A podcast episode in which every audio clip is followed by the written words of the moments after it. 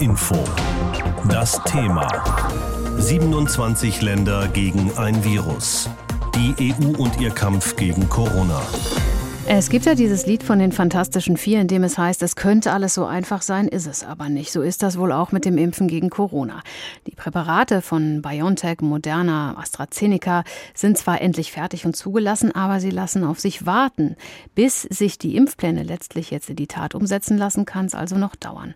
Heute Abend schalten sich deshalb auch die Staats- und Regierungschefs und Chefinnen der EU zusammen, um über ihre Impfstrategie zu sprechen. Und sie wollen darüber diskutieren, wie sie die Verbreitung des Virus Virus weiter ausbremsen können.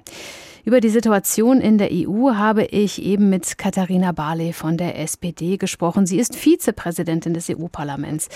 Und von ihr wollte ich wissen, es gibt ja diesen schönen Spruch, es läuft rückwärts und bergab, aber es läuft. Beim Impfstoff war die EU zuerst ganz stolz, dass sie es geschafft hat, 27 Staaten unter einen Hut zu bringen und gemeinsam für alle einzukaufen. Tja, und dann unterschreiben Länder wie Deutschland zusätzliche Verträge und greifen hinter dem Rücken der anderen Extradosen ab. Wieso schaffen Sie als Parlamentarier es nicht, solche Alleingänge zu verhindern? Also leider sind wir als Parlamentarier in diesen Vorgang überhaupt nicht eingebunden. Das ist eine Sache, die die EU-Kommission macht und zwar alleine. Es gibt sehr großen Unmut im Europäischen Parlament. Wir hatten gestern eine lange Debatte dazu, dass das Parlament noch nicht mal vernünftig Einsicht bekommt in die Verträge. Das ist im Moment nur bei einem Vertrag überhaupt möglich. Da nur bestimmte Seiten, geschwärzte Angaben. Man muss sein Handy abgeben. Also da wird ein Riesengeheimnis drum gemacht.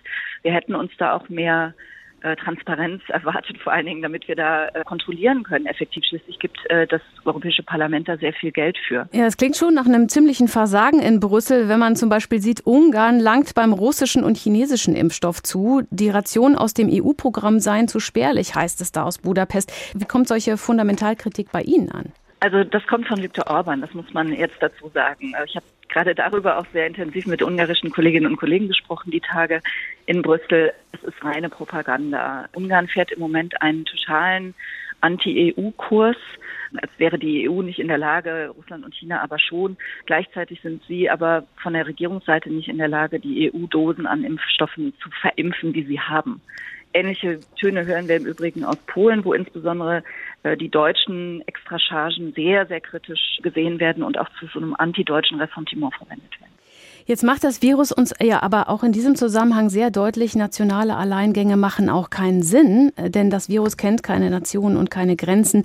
Wieso gibt es eigentlich bis heute keinen, so eine Art Corona-Manager oder eine Taskforce auf EU-Ebene, die die Aktionen der einzelnen Staaten dann besser orchestriert? Na, das gibt es schon. Es gibt eine Kommissarin für Gesundheit. Das Problem ist wie immer in Europa, dass die EU nur das tun darf, was die Mitgliedstaaten der EU übertragen haben. Die EU ist kein Staat. Da legen wir ja auch alle sehr viel Wert drauf, dass alles, was die EU macht, von den Nationalstaaten ausdrücklich dahin übertragen sein muss. Und das ist eben im Bereich Gesundheit in ganz wenig Fällen nur so. Das soll jetzt besser werden. Wir lernen in Europa anscheinend nur aus Krisen. Bei der Finanzkrise war es so, dass nachher viel mehr Kompetenzen bei der EU lagen und viel reformiert werden konnte. Und vielleicht wird es am Ende jetzt bei Gesundheit auch so sein. Trotzdem, überall in Europa sterben vor allem die Alten und Kranken in den Pflegeheimen. Gesundheitskommissarin hin oder her. Das wäre doch auch eine Aufgabe für Brüssel, den Schutz dieser schwächsten Gruppe zu koordinieren. Absolut. Das wäre es, aber die Durchführung ist natürlich im Moment in den Händen der Nationalstaaten. Und wir sehen sogar in Nationalstaaten wie den Niederlanden, die ja ein exzellent organisiertes Land sind, dass die erst unglaublich spät überhaupt angefangen haben mit dem Impfen. Die hatten den Impfstoff schon Ende Dezember und äh, haben erst äh, in der zweiten Januarwoche, wenn ich richtig informiert bin, ich glaube am 8. Januar, überhaupt angefangen zu impfen. Warum auch immer. Für solches Versagen kann natürlich die EU dann nichts. Und es ist dieses typische EU EU-Bashing, dass man dann immer sagt, ja, muss doch Europa machen. Das kann aber Europa nicht alles machen. Aber es wäre ja doch so, dass die EU-Gegner schnell mundtot äh, gemacht werden, wenn die EU-Staaten und das Parlament tatsächlich an einem Strang ziehen könnten. Also wenn man für Corona Sonderregeln auch für die EU erlässt, das würde doch das Leben für alle leichter machen.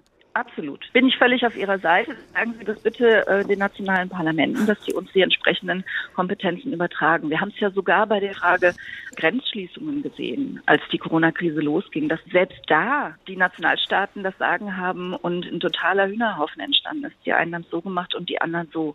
Ich hoffe, dass diese Krise dazu führt, dass die Menschen verstehen, wir brauchen mehr Europa und nicht weniger. Apropos Grenzschließungen, das haben wir ja schon mal gehabt. Jetzt gibt es ansteckendere Virusvarianten. Müssen wir uns nochmal auf geschlossene Grenzen einstellen?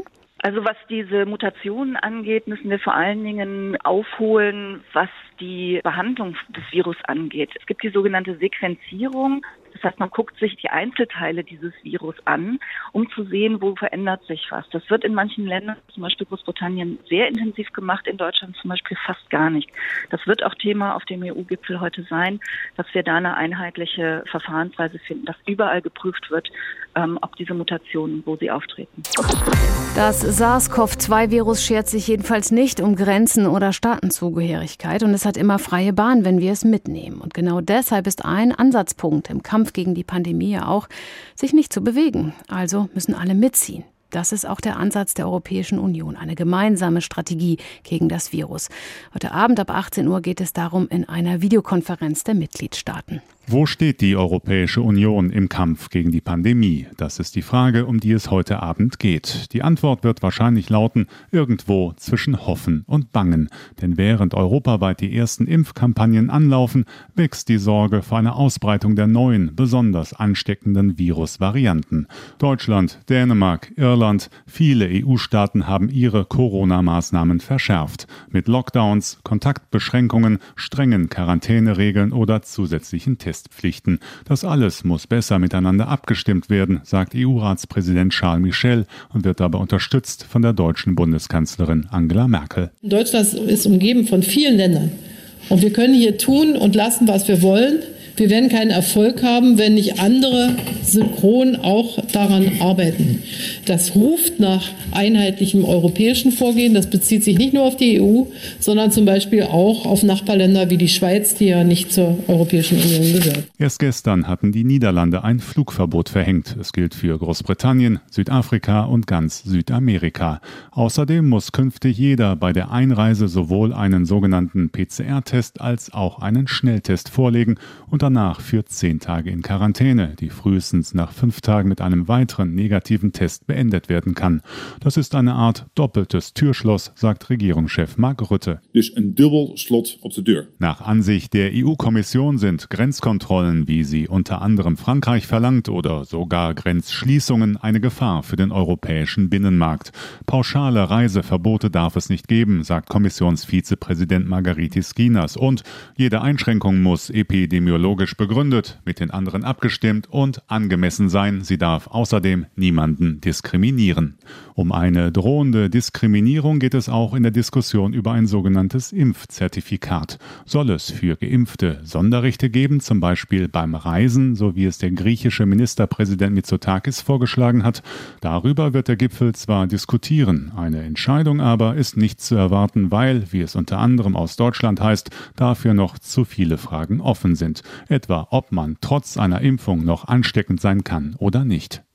Außerdem werden sich die Staats- und Regierungschefs heute mit der schleppenden Impfstoffversorgung beschäftigen. Die Berichte über Engpässe häufen sich. Erste Länder wie Italien drohen Pfizer und BioNTech schon mit einer Klage. Die EU-Kommission will jetzt mit den Herstellern konkrete Lieferpläne vereinbaren und die Konzerne beim Ausbau ihrer Produktionskapazitäten unterstützen. Schließlich sollen bis zum Sommer 70 Prozent der Erwachsenen in der EU geimpft sein. Vor der Videokonferenz der EU-Mitgliedstaaten dazu, was auf dem Tisch liegt, unser Brüssel-Korrespondent Stefan Überbach. 27 Länder gegen ein Virus, die EU und ihr Kampf gegen Corona, so haben wir das Thema heute Morgen genannt. Nach dem Bund-Länder-Treffen am Dienstag hatte Kanzlerin Merkel ein einheitlicheres Vorgehen in Europa bei der Pandemiebekämpfung gefordert. Ansonsten könne es zu Verschärfungen bei Einreisefragen kommen. Heute Abend hat sie Gelegenheit, das mit ihren europäischen Amtskollegen zu besprechen. Zum dritten Mal findet dann ein virtueller Corona-Sondergipfel der EU statt. Die Initiative dazu hatte die Kanzlerin selbst noch als EU-Ratspräsidentin im vergangenen Jahr ergriffen. Martin Bohne in unserem Hauptstadtstudio in Berlin über die deutschen Erwartungen an diesen Gipfel. In Sachen Corona sitzen die Europäer alle in einem Boot. Deutschland ist umgeben von vielen Ländern. Und wir können hier tun und lassen, was wir wollen. Wir werden keinen Erfolg haben, wenn nicht andere synchron auch daran arbeiten. So die Bundeskanzlerin nach dem Bund-Länder-Treffen am Dienstag. Und so geht Angela Merkel mit einem klaren Ziel in den EU-Videogipfel heute Abend. Wir müssen sicherstellen, dass äh, hier wirklich alle unsere Nachbarländer in die gleiche Richtung arbeiten. Und wenn das nicht gelingt, die Bundeskanzlerin macht eine klare Ansage. Wenn das nicht der Fall ist, müssen wir eben auch Vorkehrungen treffen bei Einreisefragen was natürlich Erinnerungen weckt an die chaotischen Zustände im letzten Frühjahr, als Deutschland wie auch andere Staaten ohne Ankündigung ihre Grenzen einfach dicht machten. Aber so weit soll es nicht wieder kommen, sagt Gunter Kriechbaum, der den Europaausschuss des Bundestages leitet. Wir leben in einem freien Europa mit einem freien Binnenmarkt und natürlich auch der Personenfreizügigkeit. Deswegen äh, möchten wir mit allen Möglichkeiten auch diese äh, Freiheiten aufrechterhalten. Der CDU-Europapolitiker sieht dabei durchaus gute Chancen, dass die Europäer einen gemeinsamen Weg finden. Dabei geht es um die Impfkampagne, die in den meisten EU-Ländern eher holprig angelaufen ist. Dabei geht es vor allem auch um Maßnahmen zur Beschränkung der Kontakte, besonders auch in den Grenzregionen. So können beispielsweise jetzt hier äh, die Bürger aus Baden-Württemberg nicht mehr nach Frankreich zum Einkaufen rüberfahren. Nicht, weil das die Franzosen so wollten, sondern weil wir es so möchten. Und da verlangt es schon ein Gegenseitigkeitsprinzip. Das heißt, Grenzüberschreitungen ja aus zwingendem Grund, aber alles andere, was eben nicht zwingend sein muss, beispielsweise jetzt der neue Pullover oder das neue Paar Hosen, das kann man eben dann auch verschieben. Die grüne Europapolitikerin Franziska Brandner findet, dass bei der Koordinierung der Maßnahmen gegen Covid-19 auf EU-Ebene noch nicht genug erreicht worden sei. Ihr schwebt ein Stufenverfahren vor, ab welcher Inzidenzzahl welche Maßnahmen in jedem Land zu ergreifen sind. Und sie drängt die EU-Chefs auch dazu, schon jetzt in die Zukunft zu blicken, wenn wieder mehr Reisen in Europa möglich sein wird. Dass man es nicht dann dem Zufall überlässt, welches Land dann vielleicht welche Maßnahmen ergreift, dass Griechenland sagt, bei uns dürfte mit dem Impfpass kommen, dass die Franzosen sagen, bei uns mit drei Schnelltests, sondern dass man das jetzt einheitlich regelt. Apropos Impfpass. Der griechische Regierungschef will auf dem heutigen Videogipfel für ein EU-einheitliches Impfzertifikat elektronisch und fälschungssicher werben damit Personen, die geimpft wurden, frei reisen können. Die Bundesregierung hält die Diskussion darüber für verfrüht, solange nicht deutlich mehr Menschen geimpft sind und die Frage nicht beantwortet ist, ob Geimpfte andere Menschen anstecken können. Aber mit Blick auf die sommerliche Reisesaison, so Europastaatsminister Michael Roth, SPD, sei eine solche gemeinsame Zertifizierung durchaus konsequent. HR Info. Das Thema. 27 Länder gegen ein Virus. Die EU und ihr Kampf gegen Corona. Also bleibt nicht mehr viel, als auf die Impfstoffampullen von BioNTech, Moderna und AstraZeneca zu warten und zu hoffen, dass der ganze Spuk namens Corona bald vorbei ist. Deshalb schalten sich heute Abend auch die mächtigsten Frauen und Männer Europas zusammen, um über die Impfstrategie zu sprechen. Und auch darüber, wie sie das Virus gemeinsam möglichst wirksam bekämpfen können. Ein Blick über den Tellerrand lohnt sich auch im Hinblick auf Anti-Corona-Strategien. Deshalb habe ich mit Professor Thomas Gerlinger gesprochen. Er ist Gesundheitswissenschaftler an der Uni Bielefeld und leitet da die Arbeitsgruppe Gesundheitssysteme, Gesundheitspolitik und Gesundheitssoziologie. Irland hat das öffentliche Leben quasi stillgelegt, ausgerechnet am 24. Dezember. Belgien hat sich runtergefahren. Israel hat drei Lockdowns durchgemacht. Und der Effekt ist überall ähnlich. Die Zahlen gingen runter und dann, wie bei einer harten Diät, setzt der Jojo-Effekt ein und die Ansteckungszahlen gingen wieder rauf. Die Frage also an den Professor, bringt ein drastischer Lockdown gar nichts, weil wir am Ende so weit sind wie vorher? Das würde ich nicht sagen. Man muss sehen, dass nach wie vor viele Kontaktmöglichkeiten weiter bestehen, auch nach den Vorgaben des Lockdowns. Das gilt für, für Deutschland, das gilt auch für, für andere Länder. Also nehmen wir nun mal die Begegnungen bei der Arbeit. Der öffentliche Personennahverkehr wird ja aufrechterhalten. Und auch wenn wir einkaufen gehen, begegnen wir in Supermärkten ja vielen Menschen häufig auf engstem Raum. Also Kontaktmöglichkeiten gibt es nach wie vor. Und ein zweiter Grund äh, liegt offenkundig daran, dass die Bevölkerung sich nicht so konsequent an die Vorgaben hält, wie das noch im Frühjahr der Fall war. Und deshalb sind die Infektionszahlen in Deutschland nicht so stark gesunken wie anfangs erwartet. Deutschland hat ja auch große Probleme, seine Alten und Kranken zu schützen. Corona hat vielen Menschen in Pflegeheimen das Leben gekostet. In Spanien war das auch so. Gibt es Staaten, die es geschafft haben, ihre Risikogruppen besser zu schützen?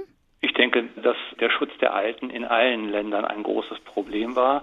Zum einen, weil viele Länder keine Erfahrung im Umgang mit dem Virus hatten und äh, außerdem war auch in vielen Ländern, auch in Deutschland gilt das teilweise immer noch, äh, die Schutzausrüstung äh, für die Pflegekräfte nicht gut genug und die nicht ausreichend genug vorhanden und auch die Kontrollen an den Pflegeheimen wurden oft nicht in dem wünschenswerten Maße durchgeführt.